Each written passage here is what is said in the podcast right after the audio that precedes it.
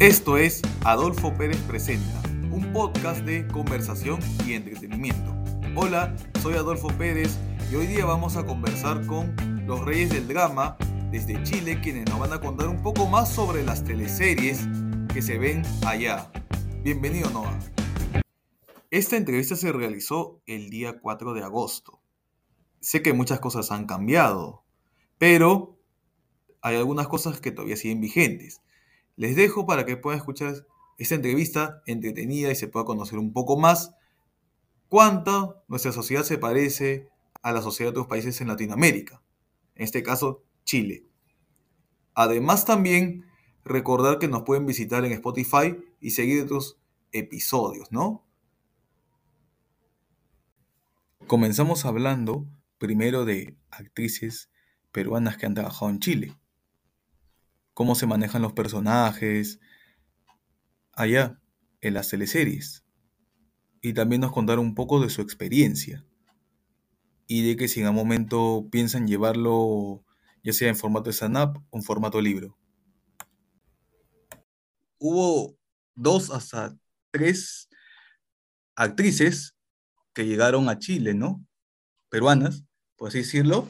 Eh, una ya falleció hace poco, que se llama Ana María Martínez, Anita Martínez, madre del cantante peruano Jean Paul Strauss, ¿no? Ella, bueno, actuó también acá en Producción Nacional hace poco tiempo, cuatro o cinco años, pero ya hizo bastante carrera, bastante carrera, hizo eh, Mar Paraíso, Playa Salvaje, algo así se llama, ¿no? Playa Salvaje creo, ¿no? Sí. Playa Salvaje, una producción de Canal 13. Claro, las producciones de Canal 13, ¿no? Eh, interesante. Otra actriz eh, que estuvo una producción eh, fue Pilar, es Pilar Grecia, ¿no?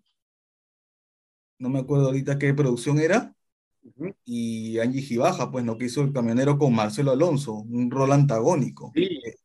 De las tres pues, y Angie Gibaja igual tuvo una historia más allá incluso del camionero, o sea, estuvo también en reality, creo, acá en Chile, y, y dio harto, fue bien conocida acá. Ah, ya qué bueno, qué bueno, ¿no? De acá, eh, ella fue la única que llegó a TVN, ¿no? A la televisión nacional, porque las demás pasaron a Canal 13. No quiere decir que sea eh, más o menos, sino que es diferente, ¿no? Diferente, porque TVN es, es, como una señal del Estado, las otras son señales particulares. Eh, hubiese bueno que continúe también, ¿no?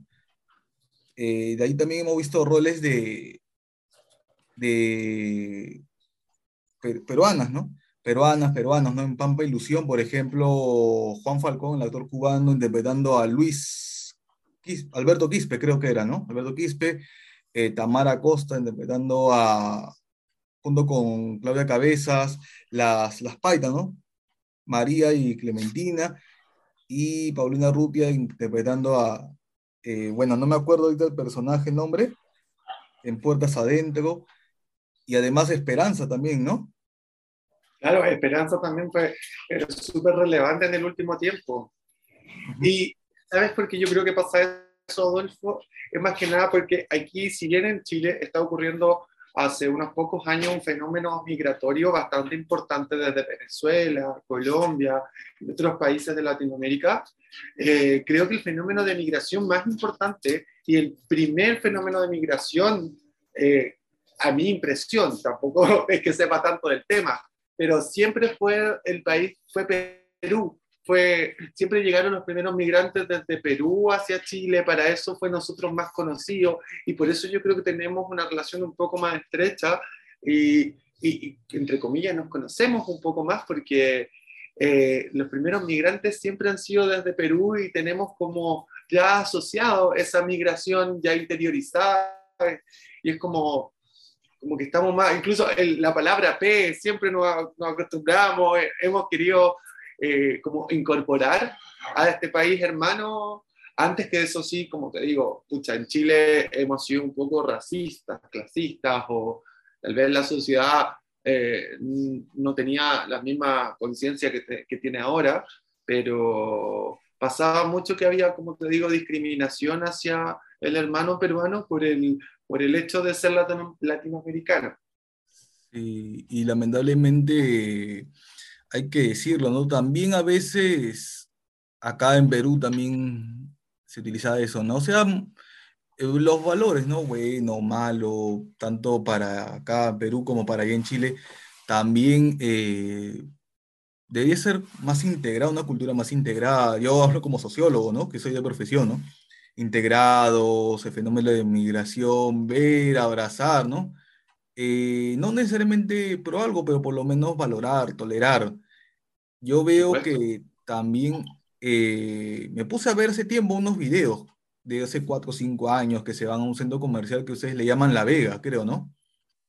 ¿Ya? Sí, la Vega, triunfan eh, comerciantes peruanos vendiendo limones, frutas, verduras, y cuando les preguntan a los chilenos allá en Santiago, le dicen, ¿qué tal es el migrante eh, peruano.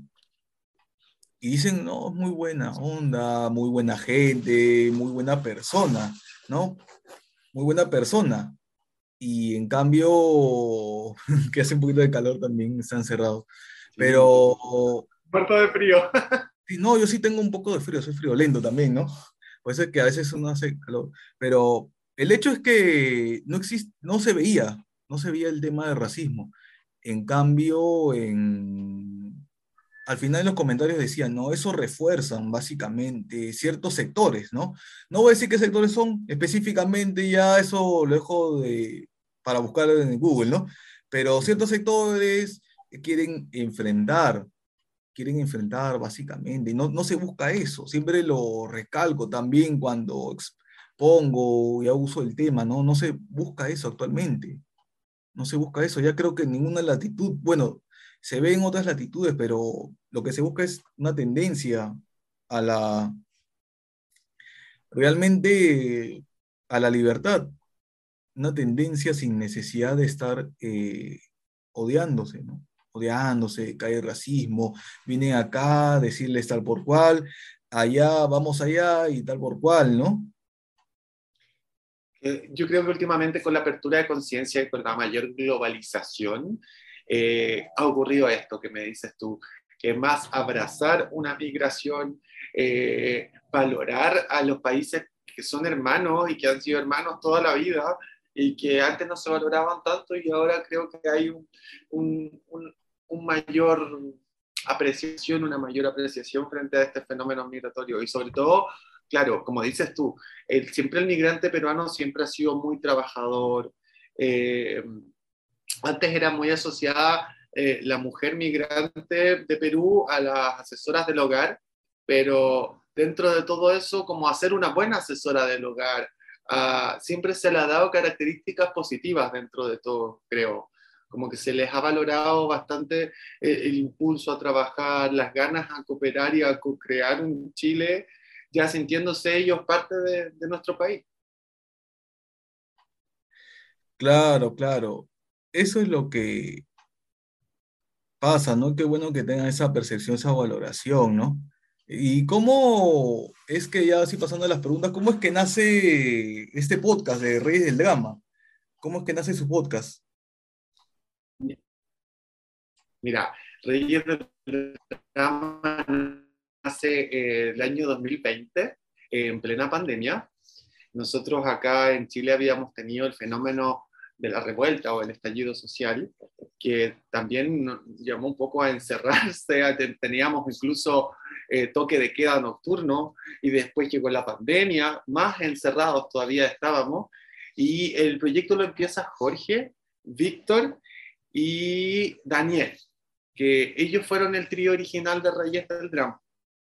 Y nace a partir de la necesidad, primero casi como salud mental, casi como una terapia.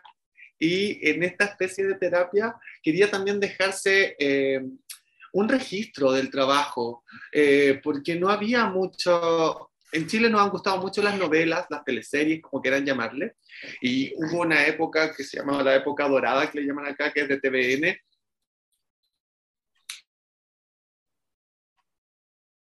Claro, parece que se perdió la conexión. Estaba Sabatini y, y todas estas teleseries icónicas que conversábamos.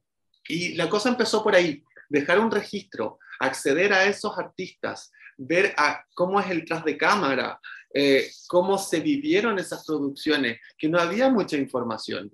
No hay mucho de cómo se hizo Pampa Ilusión, cómo se hizo el Circo de las Montini, y esa fue la inquietud. Jorge es, es periodista y él es el creador del podcast. Y la idea era eso, dejar un registro y valorar el trabajo de los artistas chilenos en las producciones chilenas, que como te digo, no estaban siendo muy bien valoradas. A pesar de que a todos nos gustaban, eh, no había una, un registro o algo que, que impulsara o que valorara bien, digo, a, a la producción y al artista y a cómo hacen su trabajo. Claro, claro, es verdad. No siempre es bueno rescatar, rescatar parte de su cultura en este caso, ¿no? Rescatar eh, no solamente la parte de la historia en sí, la obra en sí, sino también el hecho de quienes están delante y detrás, ¿no? Eh, claro. Bueno, en realidad todos que son un equipo, ¿no?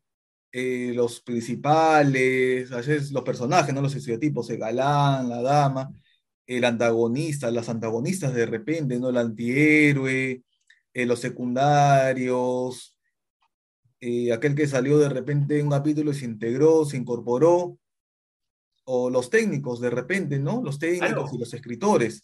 Yo, bueno, yo tenía, tengo un amigo, ¿no? Tengo un amigo que, bueno, yo una vez le comenté, le dije, no, te pareces a Pancho Reyes, ¿no? O sea, con respeto que se merece, ¿no? ¿Te parece? Es un aire por los gestos que haces, ¿no? Y yo pensé que no me iba a contestar, pensé que me decía, ah, sí. Pero me dijo, ah, ya es un actor muy querido en su país, muy respetado. Eh, siempre sus personajes no solamente tienen forma, sino también tiene fondo. Y me dijo que había visto dos series, ¿no? Estúpido Cupido y Sucupira. Pero más allá de eso, eh, resaltaba bastante, ¿no?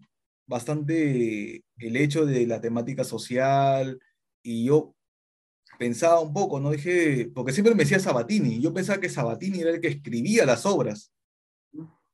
bueno, donde yo soy coautor, ¿no? Que he visto y explorado, también un poco me he tomado la tarea de investigar, pero el que escribe casi todas las obras es Víctor Carrasco, que ustedes creo que también lo han entrevistado, si no me equivoco. No, todavía no tenemos la oportunidad, ah, pero eh, claro, Sabatini más que escritor o, o coescritor es el director, de, fue el director de todas estas producciones de la época de oro, en la cual obviamente como director eh, es el encargado de poner el foco eh, en este foco social, en incluso llevar, muchos actores nos contaban que era muy bonito el ver cómo las producciones descentralizaban nuestro Chile. Fueron a grabar en la isla de Pascua, fueron a grabar al litoral central, en el norte, en el sur, o sea, Sabatini recorrió todo el país descentralizando la cultura y llevando estas teleseries que estaban todos los días eh, desde 8 a 9 de la noche en la casa de los chilenos, además ahora se grababan en distintas partes de Chile, que era algo igual mágico. Claro, es una dupla, ¿no? Sin desmerecer, es una dupla Carrasco-Sabatini, inclusive a veces lo mencionan también en las redes. Eh, es una dupla, ¿no? Una dupla increíble. Eh, y ustedes, ¿qué teleserie les, les, gustó más hasta ahorita de las que han visto?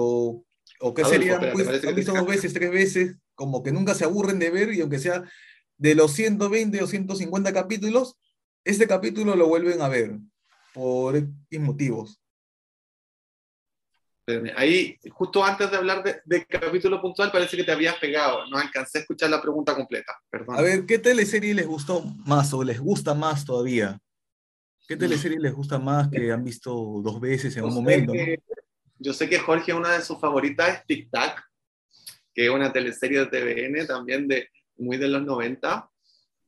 Para mí, mi favorita eh, que me marcó más que nada fue como algo más más adolescente, fue como Adrenalina, que es una producción de Canal 13. Ahí es muy divertido porque en el podcast los demás chicos, Víctor y Jorge, eran más de TVN y yo cuando más chico era más de Canal 13. Entonces, tenemos ahí la, la, variedad de poder conversar de las distintas producciones. Pero para él fue Tic Tac y para mí fue Adrenalina. ¿Y qué es lo que llamó la atención de Adrenalina? ¿Qué es lo que llama la atención de, Adrenalina? Yo que fue, fue acercar más que nada, es la primera teleserie que se enfoca como al público juvenil. Eh, protagonizada, entre comillas, eh, era una historia eh, que ocurría en un colegio, en un liceo, llámese como se llame, pero era la primera como que iba enfocada hacia la vida de los jóvenes. Siempre se habían hecho teleseries enfocadas como en la vida de los adultos, un adultocentrismo. En cambio, em, en Adrenalina fue este foco hacia la vida del joven y uno estando en el colegio, claro, pues se identificaba con estos personajes, quería ser como estos personajes, entonces yo creo que fue el fenómeno de identificación lo que nos acercó más, porque Adrenalina fue una de las producciones que hasta el día de hoy eh, es recordada. Nosotros tuvimos la oportunidad de entrevistar a parte del elenco de las principales, eh, que eran Berta La Sala, eh, Alejandra Herrera, también tuvimos la Aranzazú, eh, Paula Sáez, Juan Pablo Sáez. Esta se me olvidan, yo soy pésimo con los nombres, pero hasta el día de hoy se hacen, por ejemplo, programas satélite. Acá en Chile existe algo que se llama, que se invitan, por ejemplo, actores y famosos y se van invitando casa por casa. En resumen, es como donde varias personas se hacen como una invitación a comer y hicieron el especial, las reinas de la noche, eh, las cuatro todavía se van a juntar, todavía las siguen juntando, todavía sigue marcando pauta, una teleserie que fue hace años eh, emitida y, y, de hecho controversial, porque de hecho en esa teleserie se normalizaba la relación entre una estudiante y un profesor, cosa que igual ahí hay que echarle un ojo a las cosas que, que antes normalizábamos. Claro. Y dentro de estas teleseries, ¿por qué ya no se hacen tanto así de corte social? Ya no se hace tanto, es que tiene más acercamiento. Eh, por ahí escuché, nombres no, no se va a decir obviamente, ¿no? Pero se escucha también de que, bueno, fue algo que era muy rígido el ritmo de trabajo, que se necesitaba más, más que todo, mayor libertad. Pero bueno, son cosas que pasan también dentro de una producción, ¿no? Son cosas cosas, es lado A, lado B, no, no siempre es de color de rosa, ¿no? Pero todo eso ya lo hace como que, de comillas, exitoso también, ¿no? Pero ¿por qué ya no se hace, volviendo al tema, o la pregunta, ¿por qué no se hacen esas teleseries que, si bien es cierto, ya hubo una época de oro, o volverá a haber otra época de oro en algún momento, o no han replicado de repente algunas otras eh, canales, la Mega, eh, el 13? Mira, Adolfo, yo creo que eh, es como bien multifactorial la razón por la cual ya no existen ese tipo de producciones. Primero es el presupuesto. Eh, antiguamente se invertía un presupuesto muy grande, como te digo, se viajaba por todo Chile, aviones enteros llenos de la producción, de los actores, de los camarógrafos, tras de cámara. Eh, parte por ahí. El presupuesto primero se fue achicando con los años. Eh, y segundo también es la tercerización de la producción, porque antes los canales tenían lo que era el área dramática y si ellos se encargaban de producir estas megaproducciones, valga la redundancia, y después este trabajo empezó a ser hecho por productoras. Entonces ahí, claro, cuando el trabajo lo asume una productora, obviamente la productora tiene que, entre comillas, abaratar un poco más los costos, tiene que hacer un producto que sea mucho más comercial para que el canal lo pueda comprar. Y ahí las series se fueron haciendo un poco más livianas, si así se, quiere, se puede decir. Y con respecto a de si posiblemente pudiera venir otra época de oro, últimamente yo creo que se relaciona más que a los canales, se está relacionando a las plataformas de streaming. Hay muy buenas producciones, por ejemplo, en Netflix, 40 eh, días de noche, es una producción chilena que se hizo de un caso de la muerte de Verónica Heyer acá, y, y que fue bastante conocido eh, durante años este caso. Y ahora se hizo esta producción y estuvo número uno semanas en el ranking de Netflix. Eh, porque claro, ahí llegamos de nuevo al tema social, llegamos de nuevo a que hay un mayor presupuesto, pero yo creo que esta nueva época de oro viene de la mano más con el streaming y con, la, con los presupuestos que pueden llegar desde el exterior, porque acá en Chile igual todavía sigue muy cabizbaja o muy, muy aminorada las áreas, de hecho ya hay canales que no tienen áreas dramáticas, como te digo, que todo lo hacen por productora y este trabajo tiende a ser mucho más comercial, más rápido, sin desmerecer igual porque hay otras producciones, por ejemplo, Amar Profundo, que es una producción que todavía está en emisión en Megavisión y si bien no tiene un rol tan social importante, pero muestra parte de Chile. Esto se grabó en una caleta, porque hay varios interiores que se hicieron en estudio, pero la mayoría de la producción se grabó en una parte específica y donde, claro, ahí se le da valoración a los paisajes que nosotros tenemos, a la cultura que existe, y creo que a más profundo ha sido una de las últimas producciones que está como rememorando esta época de oro y yo creo que para allá vamos. Creo que hay una posible vuelta. De hecho, está mucho la romantización y la repetición. Eh, yo no sé si tú has tenido la oportunidad de ver, pero acá en Chile muchos canales todavía estatales están reproduciendo de nuevo teleseries que ya que son de otra época y que entonces es bueno igual echar una mirada hacia atrás y ver qué hicimos bien para volver a repetirlo. Claro, ahora que me está mencionando el streaming eh, acá, acá en Perú principalmente he visto unos que otros amigos que les gustaba bastante lo que es eh, podcast Caso 63 con Antonia Segers y Néstor Cantillana he escuchado buenos comentarios, ¿no? Sí, eh, caso 63. Eh, creo que es algo así sobre el futuro, sobre el fin del mundo, algo así, ¿no? No lo he escuchado solamente un poco nomás, ¿no? Pero ya ha ido cambiando eso, ¿no? Ya se pasó directamente de la televisión al streaming. Al streaming, ya como se dice, nuevas plataformas, Netflix, eh, Spotify, entre otros, ¿no? Amazon, inclusive creo que la serie que mencionaste también es en Amazon, creo que la están pasando, ¿no? ¿O no? En HBO también está Pobre Novio, no me equivoco, que fue de las primeras producciones chilenas y que le ha ido súper bien, que llegó a HBO, que HBO igual convengamos en que es un gran nombre conocido internacionalmente.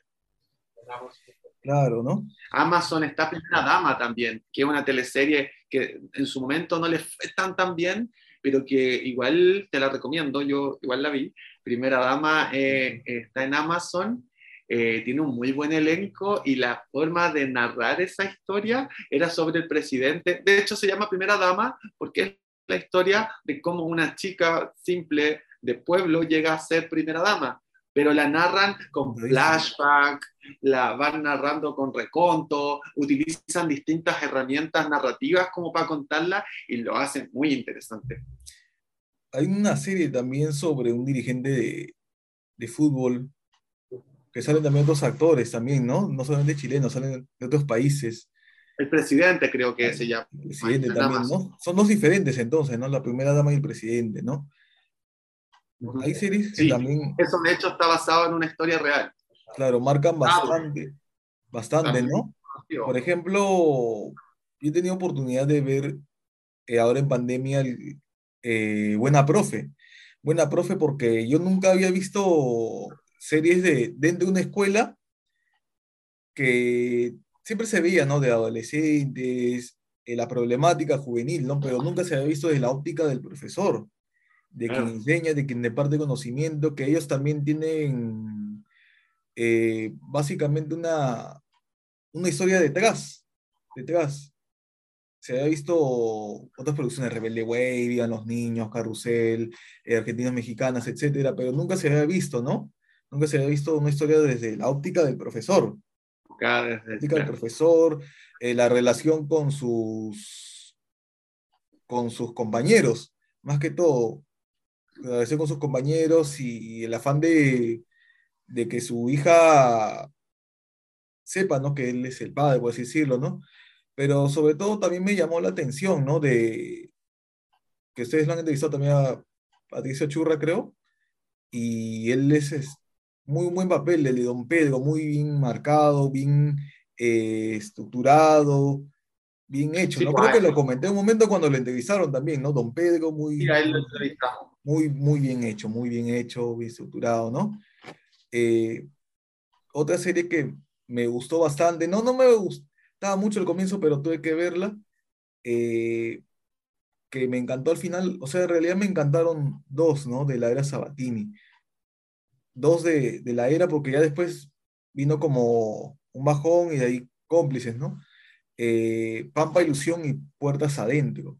Pues, explican varios aspectos, la, la homosexualidad, cómo se maneja una comunidad en el caso de Puertas Adentro. Y Puertas Adentro fue súper importante porque de hecho eh, Puertas Adentro fue la primera teleserie de TVN en donde se presenta una pareja gay, se toca la homosexualidad y fue en paralelo con el Canal 13 que quiso presentar la homosexualidad eh, con machos.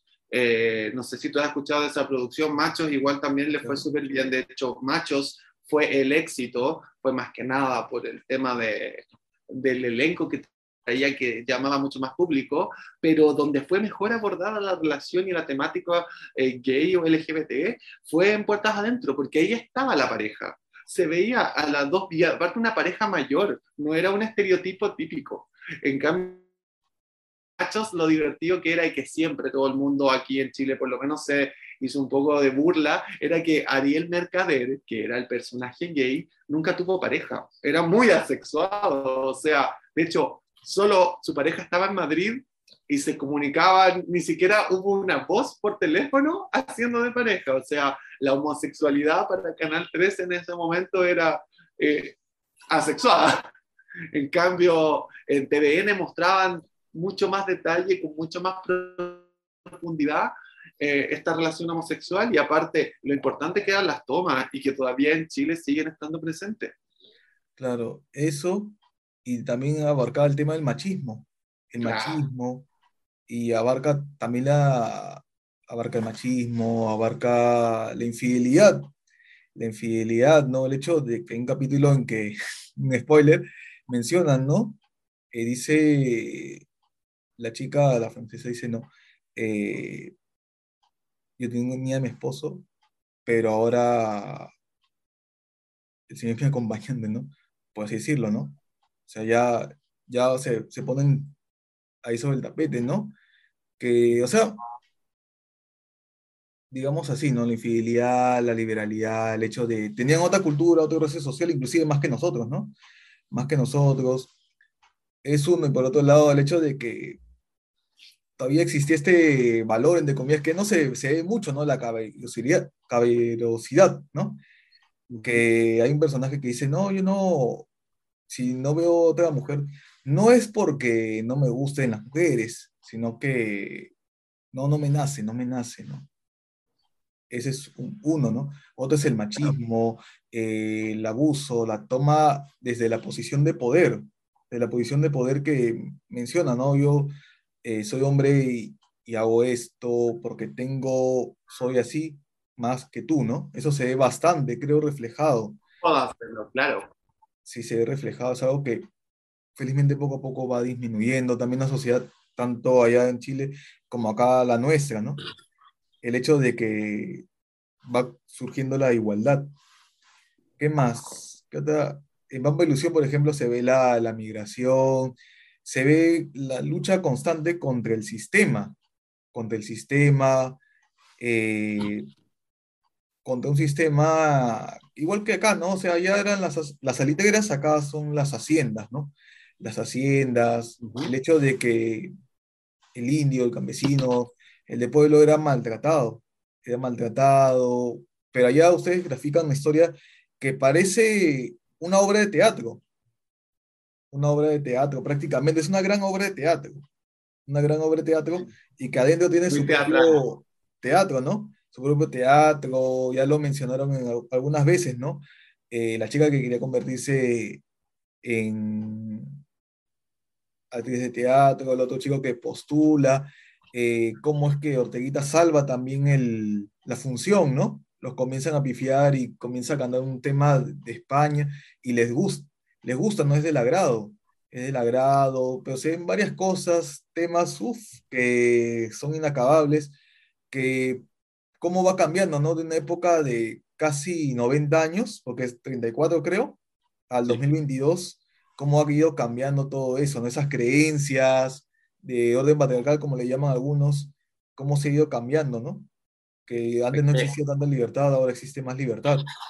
Bueno, ahí yo creo que tú lo disfrutas bastante como sociólogo de profesión, pero yo creo que en todas esas producciones había, se tocaba muchos temas, como dices tú, y desde una óptica distinta, y, y, de repente te presentaban algo, pero de época, pero que igual se podía llevar hasta el presente, porque seguían problemas que pueden haber sido, no sé, pues, eh, hablar de 90 años atrás, pero que todavía siguen vigentes. Sí. Y todavía lo podemos ver desde una mirada crítica, casi como con la lejanía y la distancia de decir, oye, eso pasaba en esta época, eh, y el público tiende a criticar, pero de repente miráis para el lado y te das cuenta que eso sigue pasando.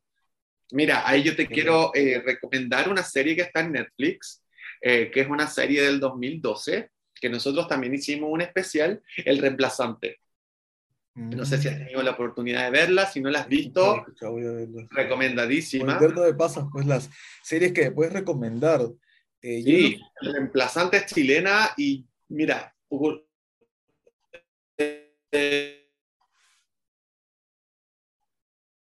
fue la primera temporada antes, ¿por qué es tan relevante? Porque hay gente que la ve al día de hoy y está esperando una tercera temporada cuando ya la serie tiene más de 10 años. Eh, el reemplazante, hay personajes que salieron tan queribles eh, desde ahí que cuando se hizo la, la franja política, eh, cuando se llamaba hacer esta nueva constitución, ahí también salieron personajes y revivieron. Y lo más eh, importante o lo más destacable que a nosotros nos pasa, que al entrevistar a los actores del reemplazante, eh, mm, a todos les pasó que, pucha, les encanta que la serie siga vigente, pero también da un poco de pena ver cómo a veces una serie que se grabó hace 10 años sigue reflejando las mismas carencias, las mismas problemáticas que se siguen presentando en nuestro país. Por eso eh, El Reemplazante yo creo que es una súper buena serie y que incluso no solo puede reflejar la realidad de Chile, yo creo que podría reflejar varias realidades eh, de los países latinoamericanos en cuanto a la educación. Y claro, esa es de un profesor que es reemplazante y que eh, el grupo de curso es muy heterogéneo y cuentan muchas historias y ahí se ve mucho la realidad nacional a través, se cuenta la historia como de un Chile, a través de, una, de un curso de un colegio. Y también es súper buena.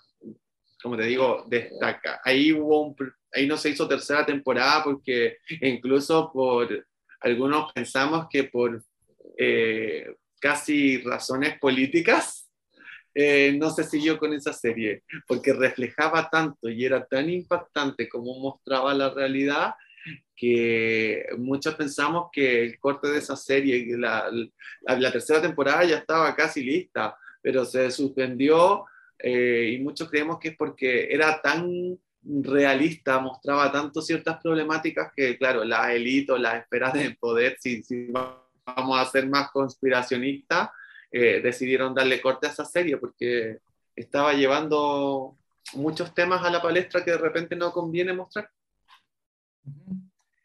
Claro, ya no, sé si pasa en Perú, Adolfo, tal vez pasa en Perú a veces que hay series o producciones eh, peruanas que muestran tanto que las terminan cortando o, o no hay tanta censura. Mm, no, no hay tanta censura. Acá Voy a poner, discúlpame, queda un minuto y medio, menos de un minuto y medio. No Siguiente link para poder entrar. Ya. Por si acaso, para seguir todavía, por lo menos unos 20 minutos más. Sí, no te preocupes. ¿Ya? ¿Lo aprieto al tiro o lo aprieto cuando tú me digas? Ya, está bien.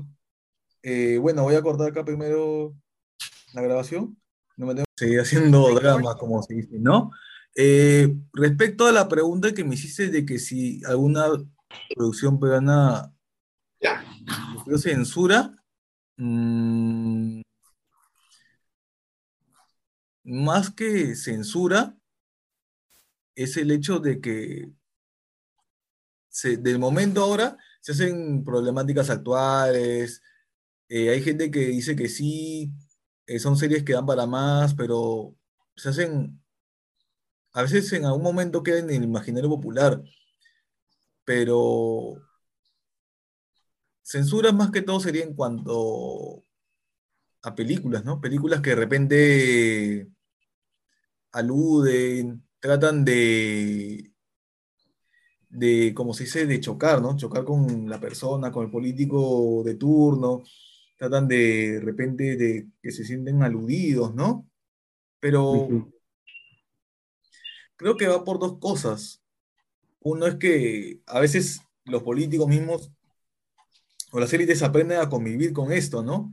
Aprenden de comillas, no aprenden a convivir, se ríen, quizás hasta lo toman de, de humor, ¿no? Y entonces el hecho de que si se saca una serie tan, pero tan fuerte, pero tan directa, creo que ahí sí prácticamente tendríamos que ir a, a otro lado a continuar, ¿no?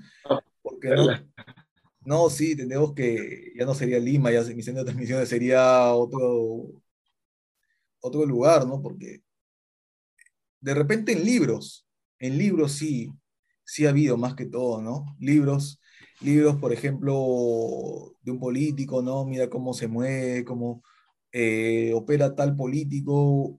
Eso sí, había hasta demandas, censuras, pero igual salía, igual salían los, los libros, ¿no? Igual hasta han triunfado. Y ahora con esto del PDF, de lo digital, ha ido, pero todo el mundo ya sabe ya. Se pormenores. ¿Cómo? Ahí se difunde más, claro, hay un mayor alcance con el PDF, con la digitalización. Claro. Uy, pero dan ganas así de hacer un montón de cosas, películas, inclusive yo también en un momento quería escribir y volver a retomarlo, ¿no? Pero financiamiento, de repente la censura parte desde antes, ¿no? Desde antes que, que nazca el proyecto, ¿no? No, no, no hay que estar tocando de puerta en puerta, ¿no? Porque hay otros que ya son autocensura, ¿Cómo? A veces, a veces hasta uno se censura a sí mismo porque Sí. cree que el proyecto, como dices tú, tocando puertas no te lo van a aceptar.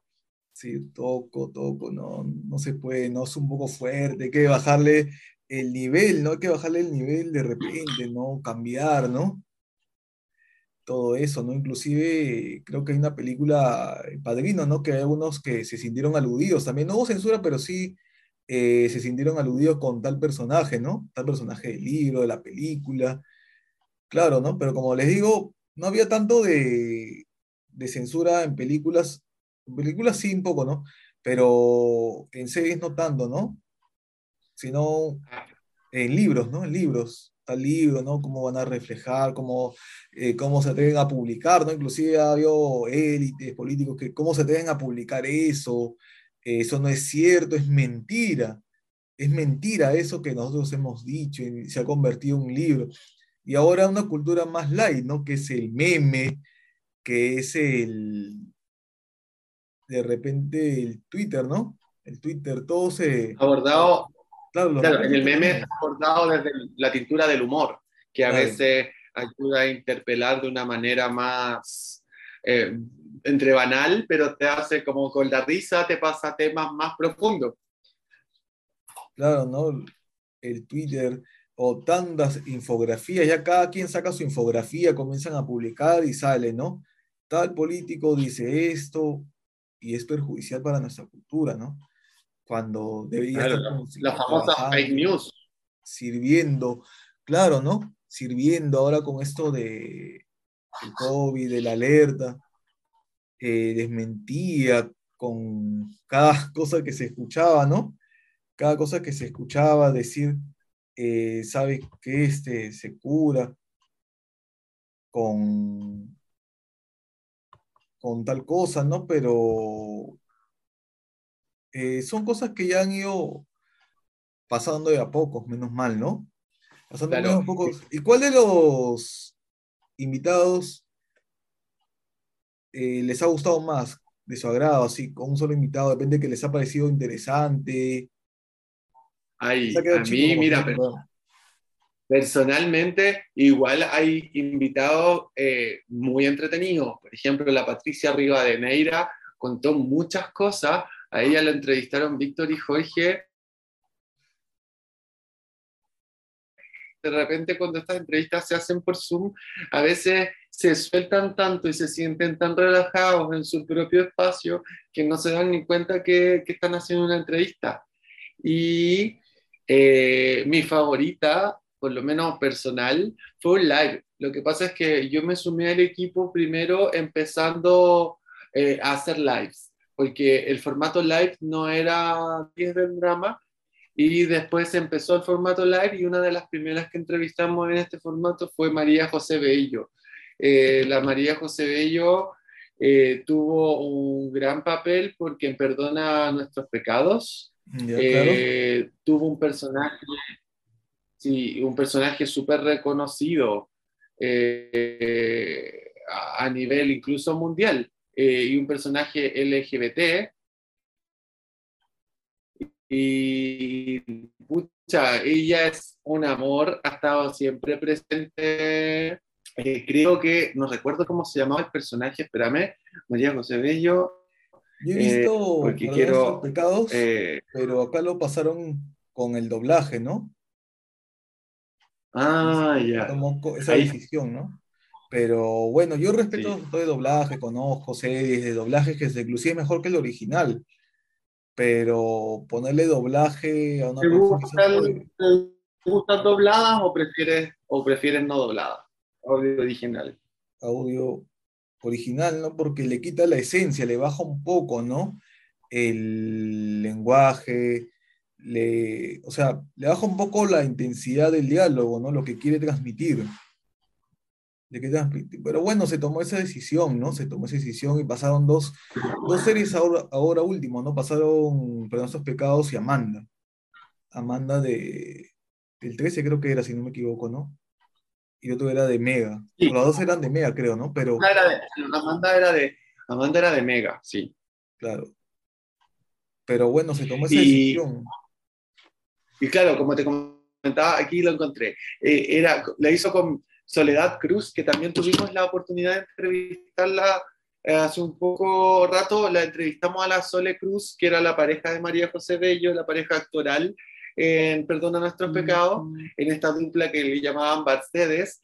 Y Barcedes tiene fans eh, alrededor de todo el mundo. Y lo más divertido es que esto llegó a, a, pasó Latinoamérica hasta Asia, tienen fans que, que, que quieren incluso un spin-off o ver cómo continúa esta historia, porque igual la historia de Mercedes, este amor prohibido para la época, es un poco, es un poco idílica o un poco imaginaria, porque ahí Pablo Llanes es bonito cómo le da como director, cómo le da este final feliz, entre comillas, cómo le da esta valoración a una historia que realmente en esa época no, no habría ocurrido, porque un amor de dos mujeres en los años que se supone que estaba la teleserie representando, era casi imposible.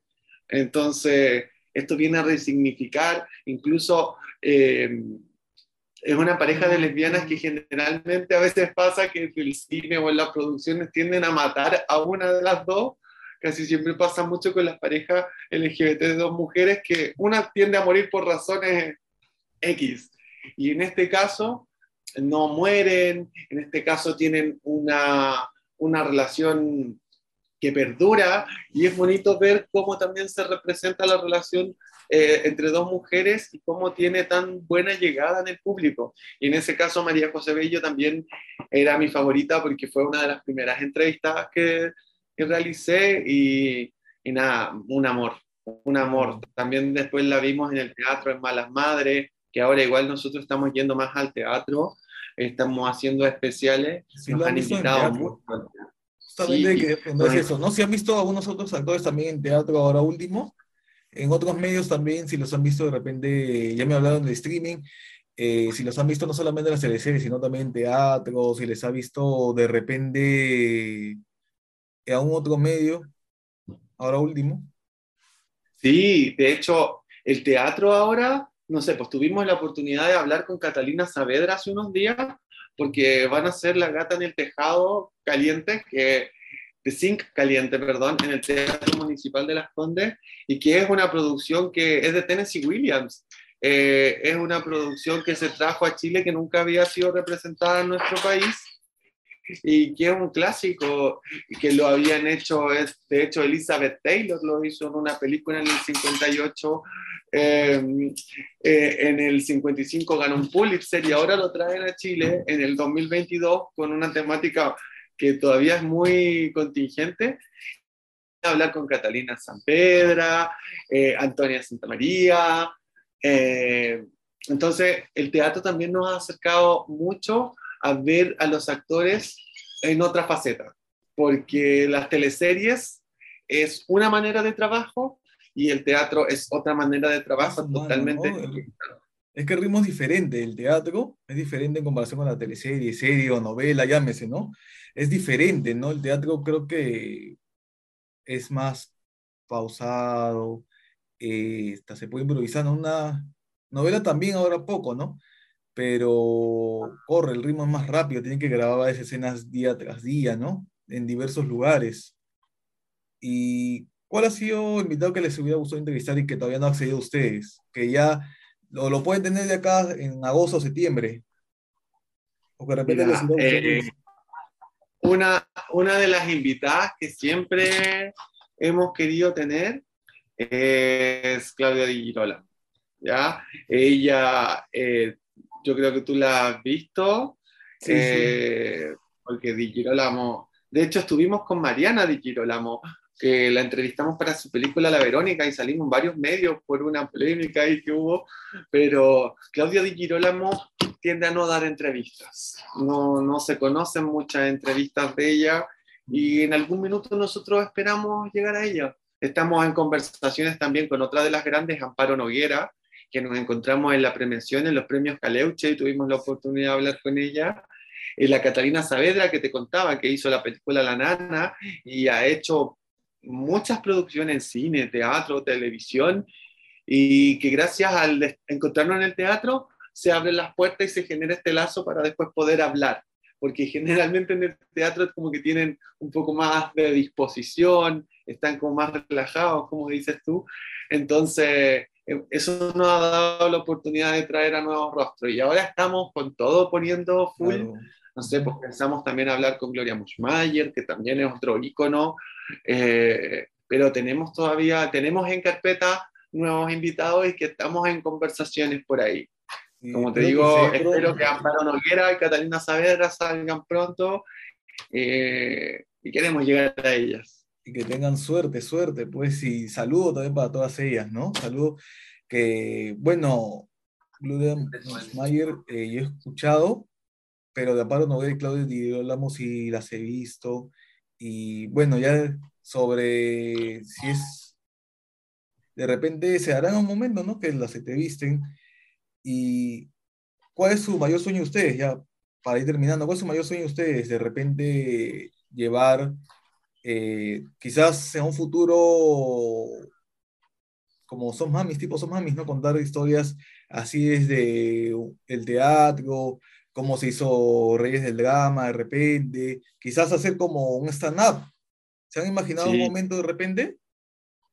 Mira, eh, quiero devolverme un poquito antes, Adolfo, a decirte que muy pronto, porque ya está casi, ya está hablado, ya está todo listo, Loreto Valenzuela, que también es una actriz muy conocida acá en Chile, que ha participado Canal 7, Canal 13, lleva muchos años en las novelas y ella va a hablar con nosotros. Es una grande acá en Chile y la vamos a tener en Rey del Drama ya confirmado. Así que paso el dato porque todavía no se sabe nada. Sí, también ha salido esos mami, si no me equivoco, ¿no? Sí. Cuñanda, Mara Costa, eh, Marilena Suet, y hay otra actriz que no me acuerdo su nombre, ¿no? Pero son cinco, creo, ¿no? Sí. Se me escapó, ¿no? Eh, y, con respecto a, a, qué soñamos, Eh, yo creo que Reyes del Drama está en constante crecimiento. Reyes del Drama ha, significado para nosotros eh, una puerta eh, hacia lo que queremos, porque nació como enfoco en las teleseries, se ha ido expandiendo hacia el teatro, hacia las primaciones, a todas las artes escénicas. Incluso ahora vamos, queremos, tenemos ahí unos planes de abordar la música chilena también, porque ya hemos hablado con algunos de los intérpretes y cantantes chilenos y queremos enfocarnos y expandirnos lo más que podamos. Queremos contar esta historia, tenemos, tuvimos la oportunidad ahora de, estamos en Spectrum Channel, que es un canal de cable acá en Chile y que también se reproduce en Latinoamérica y en otras partes. Y están retransmitiendo nuestra última temporada y estamos súper contentos de poder tener estas oportunidades. Eh, hay mucha gente que sin darnos cuenta nos conoce, muchos actores y actrices que cuando llegamos, hola, somos de Reyes del Drama, ah, sí, y nos conocen y nos... Perfecto, ahora ya para sin saberlo. Bonito poder obtener este reconocimiento a un trabajo que, pucha, debo decirte ahora que lo hacemos por amor al arte, porque no estamos monetizando nada. Eso es lo otro que queremos en un futuro, lograr la monetización, a lo mejor sacar algún provecho, llegar a, tal vez a un canal público acá en Chile, pero todos estos son proyectos y que queremos que las cosas lleguen a su tiempo, pero sí, Reyes del Drama hay para rato y, y nada, con Jorge tenemos muchos planes también, con Víctor, con gente que se está incorporando al equipo, ahora tenemos un fotógrafo, Pablo Fattori, que le quiero mandar un gran abrazo, que va con nosotros, y de hecho a, las mismas personas en el teatro, a las productoras les encanta, porque vamos, tomamos fotos, fotos profesionales, después las compartimos, entonces es un trabajo colaborativo muy bonito que se está haciendo y que queremos que siga creciendo. Correcto. A ver, unas preguntas ping-pong ya para terminar. A ver, eh, teleseries. Eh, la vida. Eh, adrenalina. Juventud. Reyes del Drama. Locura, pasión. No puedo definirlo en una sola palabra. Perfecto, Noah. muchas gracias por tu tiempo. No, gracias. Que hayas disfrutado esa entrevista y lo voy a subir en cualquier momento a Spotify. Hasta aquí llegó Adolfo Pérez Presenta. Puedes seguirnos en las plataformas de Anchor, Spotify, Apple Podcast, Google Podcast, iHeartRadio, Amazon Radio, entre otros. Sígueme, ¿qué esperas?